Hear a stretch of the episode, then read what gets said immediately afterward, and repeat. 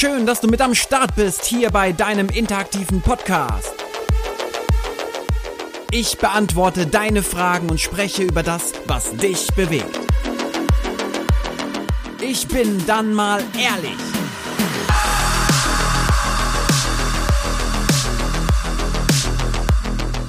Hallo da draußen und herzlich willkommen yeah, zu dem richtig mega geilen, fetten Podcast. Ich bin dann mal ehrlich und wir wollen auch schon direkt ganz ehrlich, knallhart und aufrichtig starten.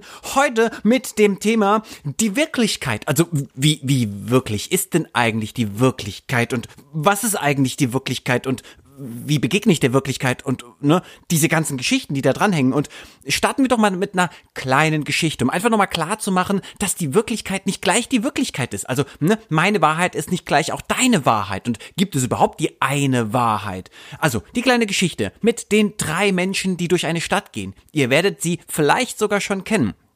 Also, da ist der eine Typ, das ist ein Sozialarbeiter und der andere, das ist ein Landschaftsgärtner und dann haben wir wieder einen, der ist Architekt. Diese drei Typen, die gehen durch eine Stadt und jetzt ist die Frage, wie nehmen die die Stadt wahr? Weil die Wirklichkeit ist ja eine Form der Wahrnehmung, des Fokus. Also, was begegnet mir? Wie sehe ich die Welt da draußen? Wenn wir den ähm, Gärtner haben, den Landschaftsgärtner, der wird natürlich sehen, wie hier die Bäume angepflanzt sind, wie hier die Beete in Ordnung gehalten werden oder eben nicht. Und dann haben wir den Sozialarbeiter, der wird den ganzen ganzen sozialen, den menschlichen Faktor sehen. Der wird vielleicht sehen, wie viele Obdachlose sieht er, wie viele Jugendliche, was für Jugendliche sind das, die er da sieht. Und ähm, der, dem werden vielleicht die, die Kitas und die Schulen sofort ins Auge fallen, während dem Architekten natürlich sofort die Häuser ins Auge fallen und die Brücken und die Straßen und die Art und Weise des Verkehrs vielleicht. Das ist der Fokus und beide könnten jetzt oder alle drei könnten jetzt darüber sprechen, wie sie die Stadt wahrnehmen und alle drei würden etwas ganz Unterschiedliches erzählen. Dabei sind es ja alle drei Menschen und genauso geht's uns auch. Wir nehmen die Wirklichkeit, die Realität da draußen ganz subjektiv wahr. Jetzt würdet ihr wahrscheinlich sagen so, äh, ja, es ist ja gar nichts Neues. Nein, aber sich dessen immer wieder bewusst zu machen, das ist so wichtig, weil wir immer wieder in Konflikte kommen, weil wir ständig miteinander streiten darum, was richtig und falsch ist, was Recht und Unrecht ist, was gut und schlecht ist, was verdient und unverdient ist. Können wir das überhaupt ähm, entscheiden? Also können wir ständig darüber streiten? Macht das überhaupt Sinn? Oder sollten wir uns erstmal darüber verständigen, dass jeder seine Sichtweise hat.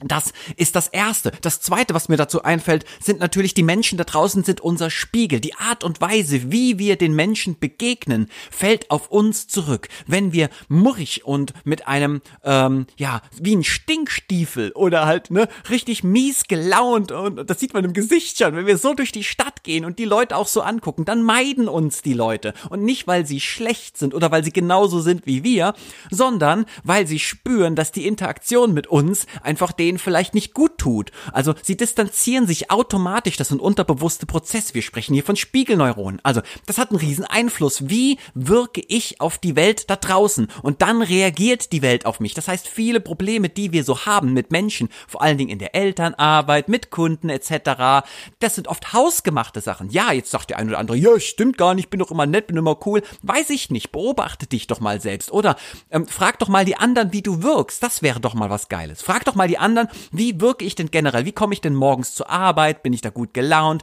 Bin ich da schlecht gelaunt? Bin ich ein Morgenmuffel? Höre ich mir schon morgens Musik an? Wie stehe ich da mit meiner Tasse Kaffee? Wie begegne ich den Leuten? Wie verabschiede ich mich? Wie verhalte ich mich in schwierigen, anstrengenden Situationen etc.? Reflektier dich doch mal mit Hilfe der anderen, die dir dann wiederum sagen, wie sie dich wahrnehmen. Und klar, diese Wahrnehmung ist auch nur eine Form der Wahrnehmung, ist nicht die Realität über dich. Aber wenn du anfängst, zum Sammler zu werden, ne, du sammelst verschiedene Realitäten, Realitäten, verschiedene Wahrnehmungen von den Leuten über dich und dein Verhalten und wie du das Leben lebst, dann kommst du immer näher auch daran, wie du nach außen wirkst. Und wenn du das für dich bearbeitest, dann hast du auch Einfluss, weil dann kannst du nämlich entscheiden, wie die Menschen ein Stück weit auch sich mit dir fühlen. Und Menschen, die ganz offenherzig durch die Welt gehen, ihr kennt so Leute, ne? die, die gut gelaunt sind, die, die fröhlich sind, die, die glücklich sind, die erfüllt sind, die, die nehmen uns natürlich auch mit, die erfüllen uns auch ein Stück weit. Also die lösen was in uns aus, das ist Inspiration, Motivation pur. Diese, diese Aura, das sagen wir, diesen Spirit, den diese Leute umgeben,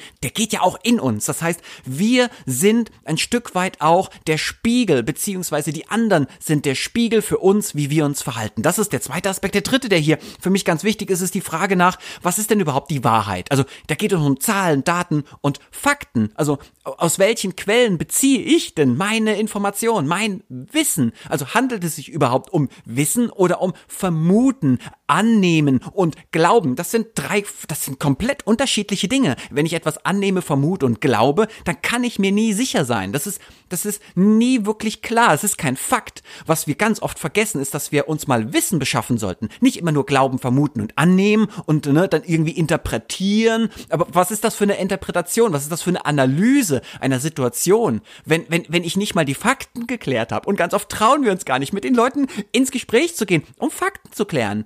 Wir wissen auch oft gar nicht, wie sicher sind die Quellen, mit denen wir uns befassen. Also ist das eine Quelle, auf die ich mich verlassen kann? Ähm, sind es Fake News? Sind das einfach nur Bild, Bildzeitungsinformationen, also da geht's da um den Skandal und um ne, das große Feuerwerk der Gefühle, anstatt um Zahlen, Daten und Fakten.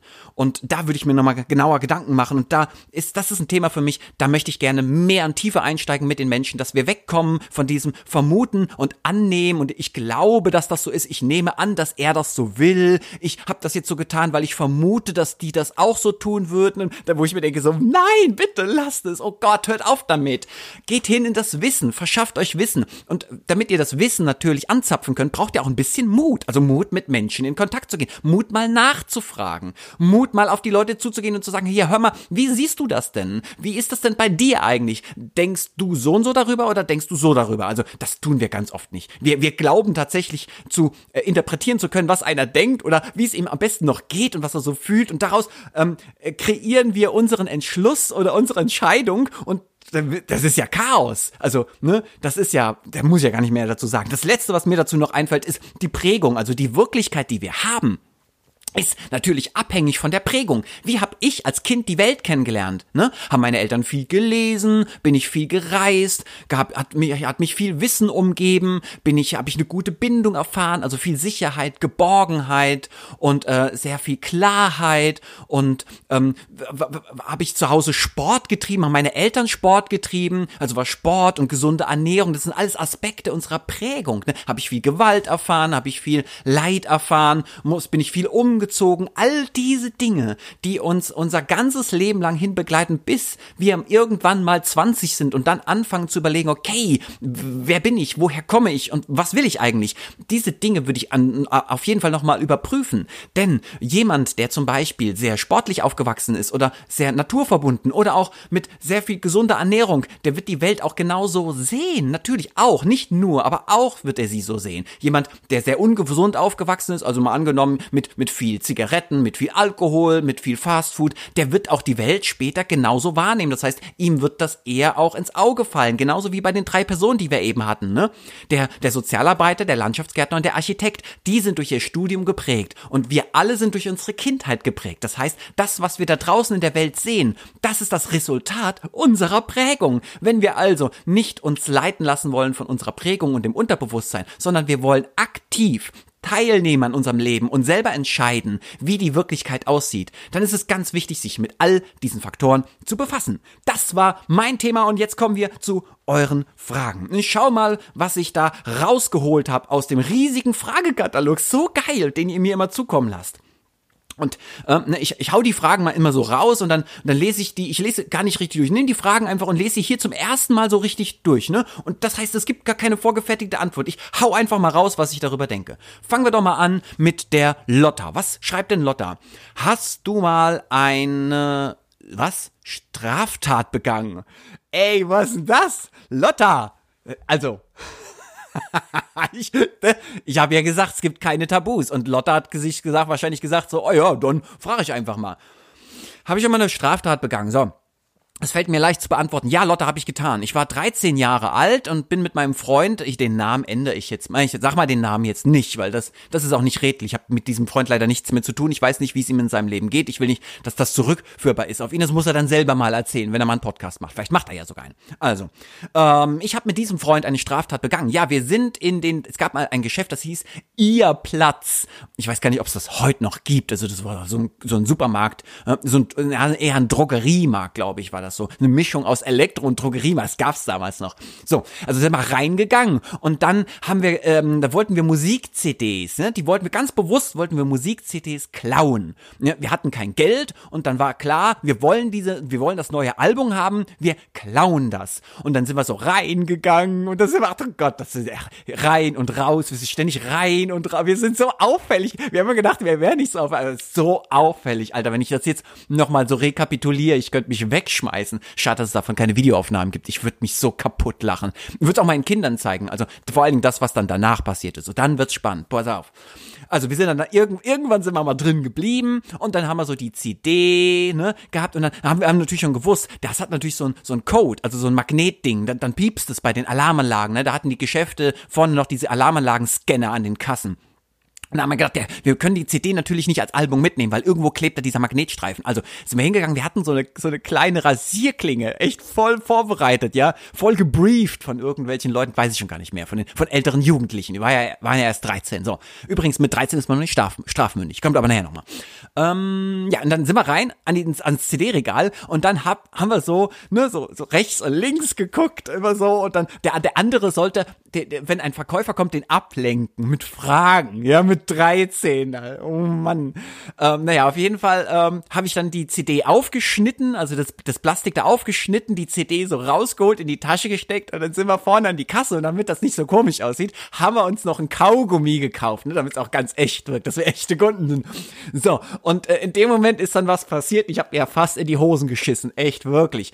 Also in dem Moment, wir standen an der Kasse und wollten dann bezahlen und dann kam so ein komischer Typ angerannt und ähm, dann hat der hat er sofort die, die, die Tür, also die Ladentür vorne, hat er dicht gemacht. Das war so eine, eine Schrankentür, so eine Lichtschrankentür. Sie geht automatisch auf und zu und der, der hat die so zugemacht und hat dann irgendwo was gedreht, sodass die gar nicht mehr aufging.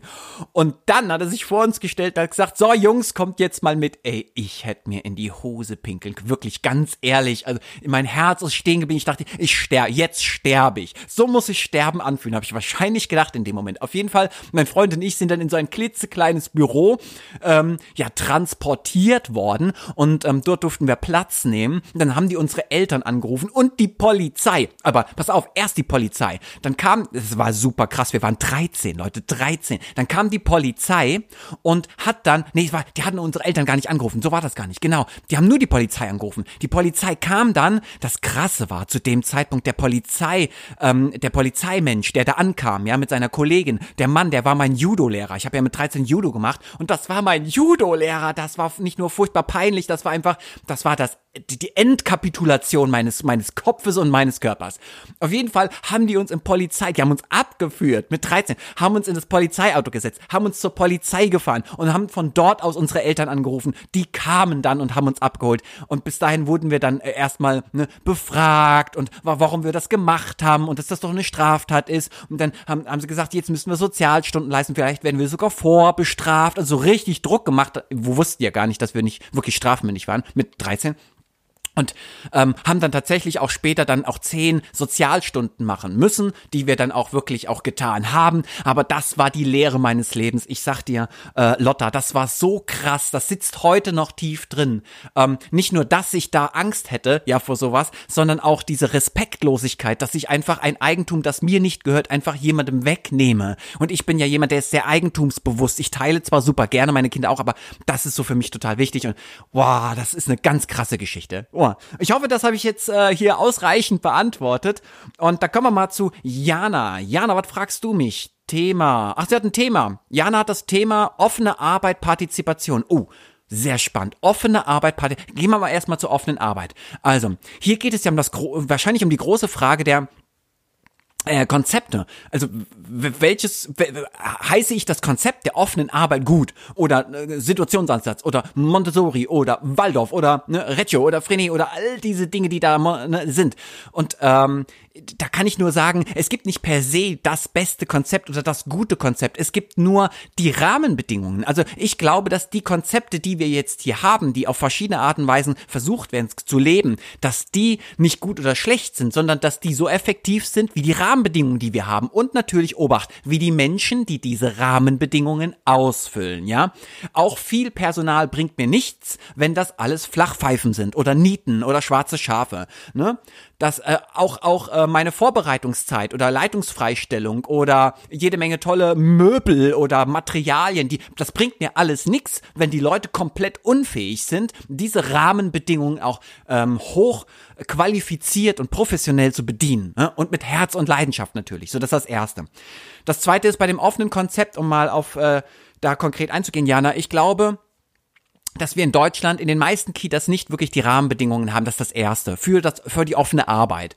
Ähm, ich glaube, dass die offene Arbeit ganz stark unter dem Personalschlüssel leidet, unter der Personalknappheit aber auch unter der fehlenden Freistellung für Leitungen, unter den fehlenden Vorbereitungszeiten, die einfach gesetzlich nicht festgelegt werden, etc. Also all diese Dinge, die du kennst äh, aus dem äh, Lebens- oder aus dem Kita-Alltag. Ich glaube, die offene Arbeit leidet darunter extrem. Die Idee da ist geil, die, die, ne, also da, da, da bin ich äh, voll, vor allen Dingen in der Kombination mit Reggio bin ich da ein riesen Fan von, auch wenn ich selber nie offen arbeiten wollen würde, aber ich kann mir die Kitas, die ich kenne, beziehungsweise das sind wirklich dann ganz wenige, die das schaffen, die, die arbeiten extrem extrem geil und die haben aber auch geile Ressourcen. Ich glaube, die meisten Kitas haben diese Ressourcen gar nicht und können die offene Arbeit gar nicht so leben, wie ähm, sie sich das vorstellen. Der zweite Aspekt ist, ähm, sind die Leute denn wirklich, ähm, ja, identifizieren die sich mit der offenen Arbeit? Also das ist genauso, ich kann doch nicht, wenn ich nicht ähm, überzeugter Christ bin, in einer kirchlichen Einrichtung arbeiten. Ich kann doch nicht, wenn ähm, Montessori, äh, Waldorf oder was auch immer mich nicht von Grund auf begeistert, ich kann doch nicht da arbeiten, wenn das nicht so ist. Und genauso ist das bei der offenen Arbeit. Ich erlebe in den meisten Kitas, die offen arbeiten, ganz viele Menschen, die sich damit gar nicht identifizieren. Die sind halt immer noch da. Man ist halt vom geschlossenen oder teiloffenen Konzept irgendwann zur offenen Arbeit gekommen und hat sich nie damit identifizieren können, hat auch die DNA nicht. Also ich finde es ganz wichtig, das fließt nicht im Blut. Das ist eine das ist eine Lebensphilosophie, wisst ihr? Waldorf, offene Arbeit oder auch situationsorientiertes Arbeit, das ist eine Lebensphilosophie. Ich sag das ganz klar. Und wer sich damit nicht identifiziert, der kann das nicht leben, der gehört dann nicht mehr in diese Kita. Und darüber reden wir irgendwie gar nicht, sondern die Leute müssen dann einfach mit, weil das dann so vorgeschrieben wird. Und vor allen Dingen, die lassen sich das vorschreiben. Die gehen nicht. Also ich würde gehen. Wäre ich in einer Kita, die zum Beispiel, keine Ahnung, ich bin nicht katholisch, aber wäre ich jetzt katholisch und würde in einer katholischen Kita arbeiten und plötzlich würden dann die Kita-Leitung oder der Pfarrer oder wer auch immer sagen, so ab sofort arbeiten wir nicht mehr religiös, wir arbeiten jetzt ganz, keine Ahnung, irgendwie halt anders, aber nicht mehr religiös, der, der komplette religiöse Gedanke fällt raus, da würde ich doch selber gehen, da bleibe ich doch gar nicht. Was sind denn das für Leute? Manchmal denke ich mir, die da irgendwie über ihre Werte hinweggehen und bleiben dann aus irgendwelchen seltsamen Gründen, da müsste man über die Gründe sprechen. Also, also was für Gründe hat denn so jemand noch ähm, gegen seine Prinzipien und Werte hatte gegen seine Idee, pädagogisch zu arbeiten, noch weiterhin dort zu bleiben. Das verstehe ich da nicht. Also Thema offene Arbeit, wie gesagt, ich will sie nicht hier irgendwie, ich will das gar nicht so bewerten, sondern ich bin kein großer Fan persönlich davon. Ich weiß aber, dass es andere sehr gut machen und dass es per se kein schlechtes Konzept gibt, aber die Rahmenbedingungen fehlen ganz oft.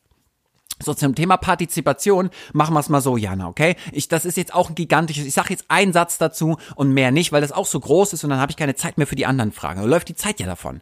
Also Partizipation. In erster Linie, das Einzige, was ich dazu sage, bevor du mir dann nochmal die Frage stellst, Jana, und mir die dann nochmal schickst, ist, ähm, wir definieren nicht genug. Wir haben die ganzen großen Worte, wirklich viele große Worte und wir denken nur, weil wir uns ein großes Wort nehmen und alle einverstanden sind und die Hand heben und sagen, ja, ja, genau, Partizipation, bin ich dafür, finde ich gut. Wir definieren gar nicht, was heißt denn für jeden einzelnen Partizipation? Wie lebt der das denn? Jetzt sind wir schon auch wieder in dem biografischen Kontext. Wie bin ich denn groß geworden? Kann ich überhaupt Partizipation leben? Und zwar ähm, von, von Natur aus, nicht, nicht intellektuell, okay? Partizipation ist auch nichts, was ich einfach nur intellektuell entscheiden kann. Das ist so wie Demokratie. Das kann ich nicht einfach nur intellektuell machen, sondern da, dafür muss ich brennen, dafür muss ich leben. Das muss ein Teil meiner Identität sein. Und wir reden überhaupt nicht, was Partizipation ist und wie das für jeden ist und wie jeder das umsetzt und lebt und wo jeder seine Grenzen im, äh, im Sinne der Partizipation sieht. Und dadurch kommen wir ständig in Konflikt, weil wir vermeiden, über große Worte zu sprechen, beziehungsweise sie ganz, de ganz klein zu definieren. Wirklich erstmal anzufangen mit, wie sieht jeder Einzelne das? Wie können wir das gemeinsam sehen? Und wo sind die Grenzen, die wir da sehen? Und wo sind die Möglichkeiten? Und erst dann können wir uns einigen, ob wir überhaupt alle unter dem Dach der Partizipation zu finden sind oder ob einige sagen, nee,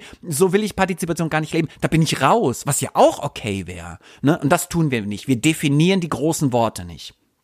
So, das dazu.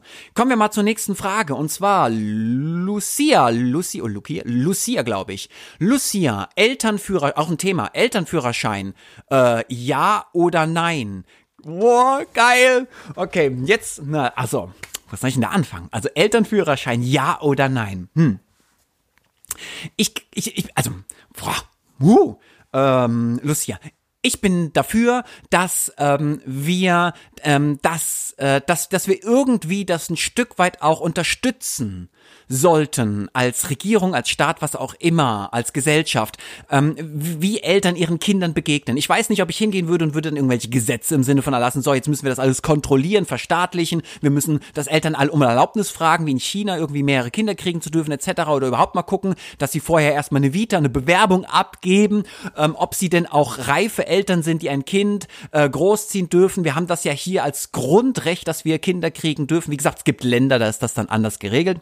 Ich bin nicht dafür, dass man das irgendwie reglementiert oder bestraft in dem Sinne, sondern dass man über Unterstützungsmaßnahmen nachdenkt. Ne? Also Fangen wir doch mal klein an. Ich wäre eher dafür, dass wir auch sagen, anstatt Kita auszubauen, Plätze auszubauen etc., da Geld reinzustecken, würde ich die, das Geld in Familienhilfe stecken und dann erstmal die Eltern unterstützen und zwar schon in der Schwangerschaft.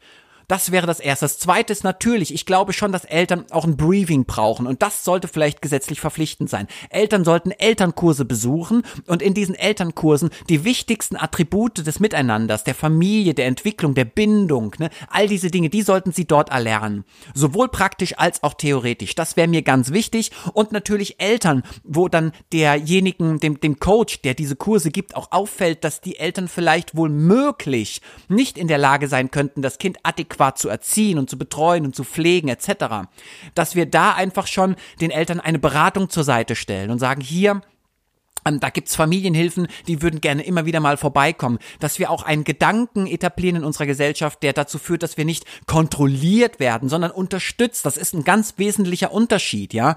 Ich ich habe doch es ist wirklich auch in, in, in, einem Team, ich begeistere Coaches immer dafür, dass sie auch ihr Team dafür, also Kita-Leitungen, dass sie ihr Team ähm, unterstützen und äh, Unterstützung geht nur, indem ich weiß, wo jemand für sich steht, was jemand braucht, wie es jemandem geht. Das heißt doch nicht, dass ich ihn ständig kontrolliere, weil ich die NSA bin oder so, sondern das heißt, ich will wirklich denjenigen helfen, über sich hinauszuwachsen. Und dann würde ich auch Eltern, die in so einer Situation sind, einfach sagen, pass mal auf, wir würden sie gerne regelmäßig besuchen, um sie darin unterstützen zu können, nicht kontrollieren. natürlich will ich mir Wissen aneignen als, äh, der, als Familienhilfe, um zu gucken, okay, in welchen Bereichen braucht derjenige denn Unterstützung? Vielleicht lügt er mich ja auch an, auch so Eltern gibt es, ne? Das heißt, ich muss mir schon auch ein genaueres Bild verschaffen, habe aber dann das Ziel zu unterstützen und zu helfen, nicht zu kontrollieren und zu ähm, wohl noch irgendwie da den, den Gesetzeshandel raushängen zu lassen.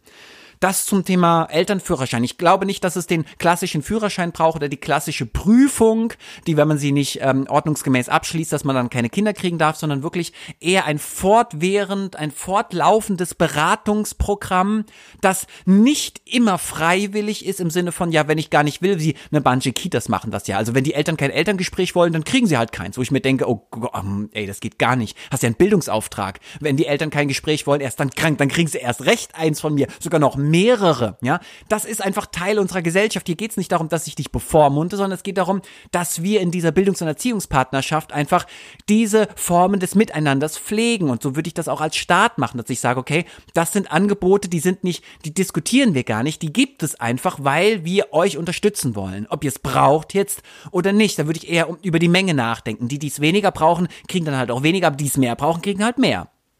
Das denke ich über den Elternführerschein Lucia. Ich hoffe, das passt jetzt erstmal. Wenn nicht, stell mir noch mal eine explizite Frage dazu. Kommen wir zu Susanne. Susanne fragt, verbringst du genug Zeit mit deinen Kindern? Uh, Susanne. Okay, ähm, ha. Verbringe ich genug Zeit mit meinen Kindern? Nein. Nein, Susanne, tu ich nicht. Ich weiß auch gar nicht, wenn ich den ganzen Tag mit meinen Kindern verbringen würde, ob ich dann noch sagen würde, verbringe ich genug Zeit. Ich glaube, ich, also ich bin per se nicht wirklich zufrieden damit, wie viel Zeit ich mit den Kindern verbringe. Ich würde gerne noch mehr Zeit mit meinen Kindern verbringen. Gleichzeitig bin ich sehr stolz auf mich als Vater. Ich leiste sehr viele Dinge, die mich sehr glücklich machen und ich sehe, meine Kinder wachsen bei mir und meiner Frau extrem glücklich auf. Also ähm, ich, ich kann dir jetzt nicht, äh, ne, ich werde jetzt hier kein Vorheulen. Ich werde jetzt auch nicht sagen, ich bin hier der Super Daddy. Ja, Glaube ich sowieso nicht an solche Geschichten. Ich bin nicht zufrieden mit der Zeit, die ich in meine Kinder investiere. Klar, das könnte noch mehr sein, aber die Zeit, die ich schon investiere, die ist großartig und die fülle ich mit ganzer Liebe und ganzer Leidenschaft. Und ähm, spannend wird's irgendwann mal, meine Kinder zu befragen. Also wenn ich jetzt, ne, meine Kinder sind erwachsen, ich würde mal fragen, hat dein Papa genug Zeit mit euch verbracht? Wie seht ihr das? Das fände ich dann eine spannende Frage. Vielleicht auch, wenn ich in der Zeit zurückreisen würde. Also ich würde in der Zeit zurückreisen und würde mich dann dabei beobachten, wie ich meinen Kindern begegne oder wie oft ich meinen Kindern begegne. Bin ich dann mit mir selbst zufrieden? Keine Ahnung. Das ist eine ganz krasse, coole Frage von dir, Susanne. Finde ich auch sehr mutig, dass du mir die stellst. Und ich kann dir hier an der Stelle nur sagen, ähm, ich glaube nicht, dass ich genug Zeit mit meinen Kindern verbringe. Ich möchte gerne mehr Zeit mit meinen Kindern verbringen. Und wer weiß, vielleicht hat deine Frage jetzt bei mir das ausgelöst. Ich gehe gleich runter zu meiner Frau und zu meinen Kindern und denke mir so, wow, nee, das, das, ich will jetzt hier ein paar Sachen auf, liegen lassen. Ich will neue Prioritäten treffen und ich will ähm, ja mehr Zeit mit meinen Kindern oder meiner Frau verbringen. Könntest mich auch fragen, verbringe ich genug Zeit mit meiner Frau? Übrigens meine Frage an euch da draußen. Seid ihr zufrieden mit der Art und Weise, wie ihr eurem Partner oder der Partnerin begegnet? Verbringt ihr genug Zeit mit ihr? Und vor allen Dingen, Habt ihr die mal gefragt? Habt ihr mal eure Freundin oder euren Freund, den Mann oder die Frau gefragt, hier hör mal, das letzte Jahr 2020, wie ist denn das für dich gelaufen? Habe ich genug Zeit mit dir verbracht? Möchtest du gerne, dass ich in, in den nächsten Monaten mehr Zeit mit dir verbringe? Wie romantisch war ich denn? Ne? All diese Dinge, die könnten wir doch mal fragen, ja? Auch wie das Sexleben ist. Also, ne, bist du zufrieden 2019 mit unserem, oder 2020 mit unserem Sexleben? Wünschst du dir was anderes? Ich glaube, wir haben ganz oft Angst, diese Fragen zu stellen. Deswegen an der Stelle, Susanne, sehr geil, danke für deine Frage. Letzte Frage, Monika. Monika, findest du Krippen schlecht? Boah, und das jetzt hier bei Minute 25, Monika, das ist heftig. Jetzt müsste ich jetzt, wo soll ich denn da anfangen, Monika? Super, super Endfrage. Ähm, dafür bräuchte ich einen ganzen Tag. Also, ich versuche mich irgendwie kurz zu halten. Monika, ähm, ich bin per se gar nicht gegen Krippen. Ich glaube, es gibt momentan, Achtung, momentan gibt es äh, Kinder, die brauchen vielleicht eher die, die Grippe, als dass sie zu Hause glücklich und gesund aufwachsen können. Obacht, momentan. Prinzipiell, hier, ganz, ganz wichtig, Lauscher auf, okay? Mach die Lauscher auf.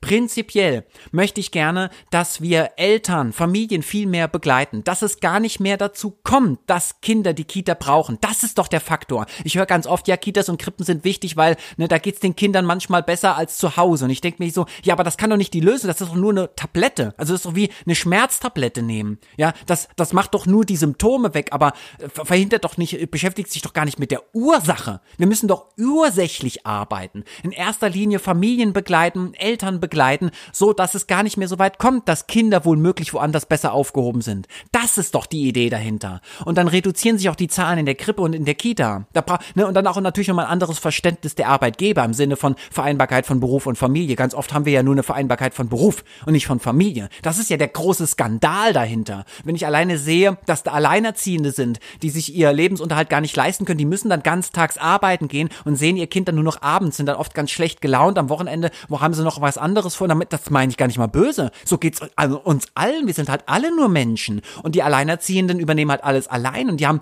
keine Vereinbarkeit von Beruf und Familie. Das ist nur Beruf. Denn zu, für Familie kommt das zu kurz. Eine erste Vereinbarkeit von Beruf und Familie wäre, dass die Alleinerziehende ähm, Teilzeit arbeitet bei vollem Gehalt. Das wäre eine echte Vereinbarkeit. Generell Familien, die also Menschen, die Kinder haben, ja, die sollten generell überhaupt nicht Vollzeit arbeiten. Die sollten generell nur Teilzeit arbeiten. Und das auch ein Stück weit meines Erachtens nach vielleicht sogar ähm, verpflichtend, weil ich bin kein Fan davon, dass Eltern sich komplett distanzieren von ihren Kindern und dann versuchen, sich selbst da auszuleben. Ich finde, Kinder ist mein Ich selbst. Also das ist ja meine Selbsterfüllung. Das ist ja mein Erfolg, meine Karriere. Das sind doch Kinder. Wenn ich in den Urlaub fahre, dann fahre ich doch nicht von meinem Urlaub nochmal weg.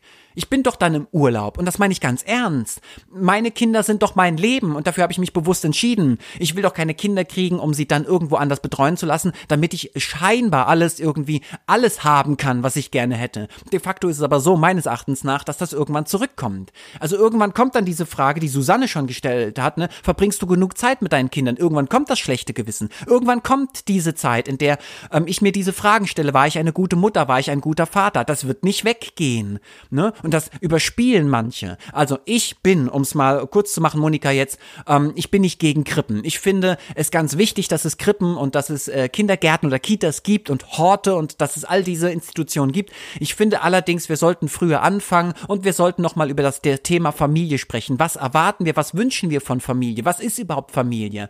Sind Kinder eine Belastung oder eine Bürde oder sind sie ein Geschenk? Dass sie anstrengend sind, ist keine Frage. Das ist doch völlig klar. Ey, manchmal könnte ich auch nur meinen Kopf gegen die Wand hauen, weil es super anstrengend ist mit Kindern. Auch mit einer Frau, auch mit mir selbst. Alles ist irgendwie sehr anstrengend. Aber ich will mich doch dafür bewusst entscheiden und auch meine Zeit investieren.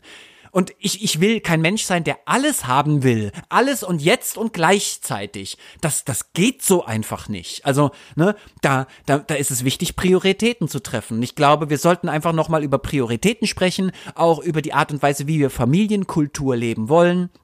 Und dann würde ich gar nicht darüber diskutieren wollen, ob eine Krippe per se gut oder schlecht ist oder die Kita oder die Fremdbetreuung an sich, sondern erstmal die Grundlagen schaffen, okay? Erst die Grundlagen in Angriff nehmen. Und wenn wir die Grundlagen haben, also die, unsere Werte, wie wollen wir gemeinsam mit unseren Kindern groß werden, wie viel Zeit wollen wir investieren, was ist uns wichtig in unserer Familie, ja, geht's um, um, um Bildung, um Erziehung, um Pflege, um, um Ernährung, um Bewegung, um all diese Dinge. Und wenn wir das geschafft haben, wenn wir diese Grundlagen gemacht haben, dann können können wir uns äh, über Institutionen unterhalten, aber die verändern sich sowieso. Werdet ihr sehen, das ist wie bei Angebot und Nachfrage. Wenn wir unsere Kultur kennen, wenn wir unsere Werte kennen, wenn wir wirklich wissen, was wir wollen, dann wird das Angebot da draußen sich natürlich anpassen. Aber solange wir das nicht tun, kriegen wir das, was wir haben und das sind oft ganz miese, schlechte Systeme, weil nicht mal die Systeme an sich so schlecht sind oder nicht alle Menschen, die darin arbeiten, sondern einfach auch die Rahmenbedingungen schlecht sind, aber leider auch manchmal tatsächlich die Menschen, die diese Rahmenbedingungen und dieses System unterstützen. Das zu dem Thema Thema. Jetzt sind wir schon bei Minute 30. Müssen wir uns ein bisschen äh, hier ranhalten, damit es nicht zu lange geht. Ähm, mein, ich habe heute keinen Buchtipp für euch. Ich habe heute einen DVD-Tipp für euch, nämlich einmal den Film ähm, Green Book. Das ist ein ganz wunder, wunder, wunderschöner Film. Ein wunder, wunder, wunderschöner Film. Nicht nur über Freundschaft, sondern auch über Mut, über Ehre, über die eigenen Werte und darüber, wofür ich stehe. Und dass, äh, dass es manchmal auch gut ist, für etwas, wofür ich stehe, einen hohen Preis zu zahlen, anstatt über sich und seine Werte hinwegzugehen und sich zu verleumden und, und am Ende kann, tatsächlich irgendwas zu tun, wo man sich irgendwie selber nicht mehr in den Spiegel gucken kann. Also unbedingt gucken, Green Book.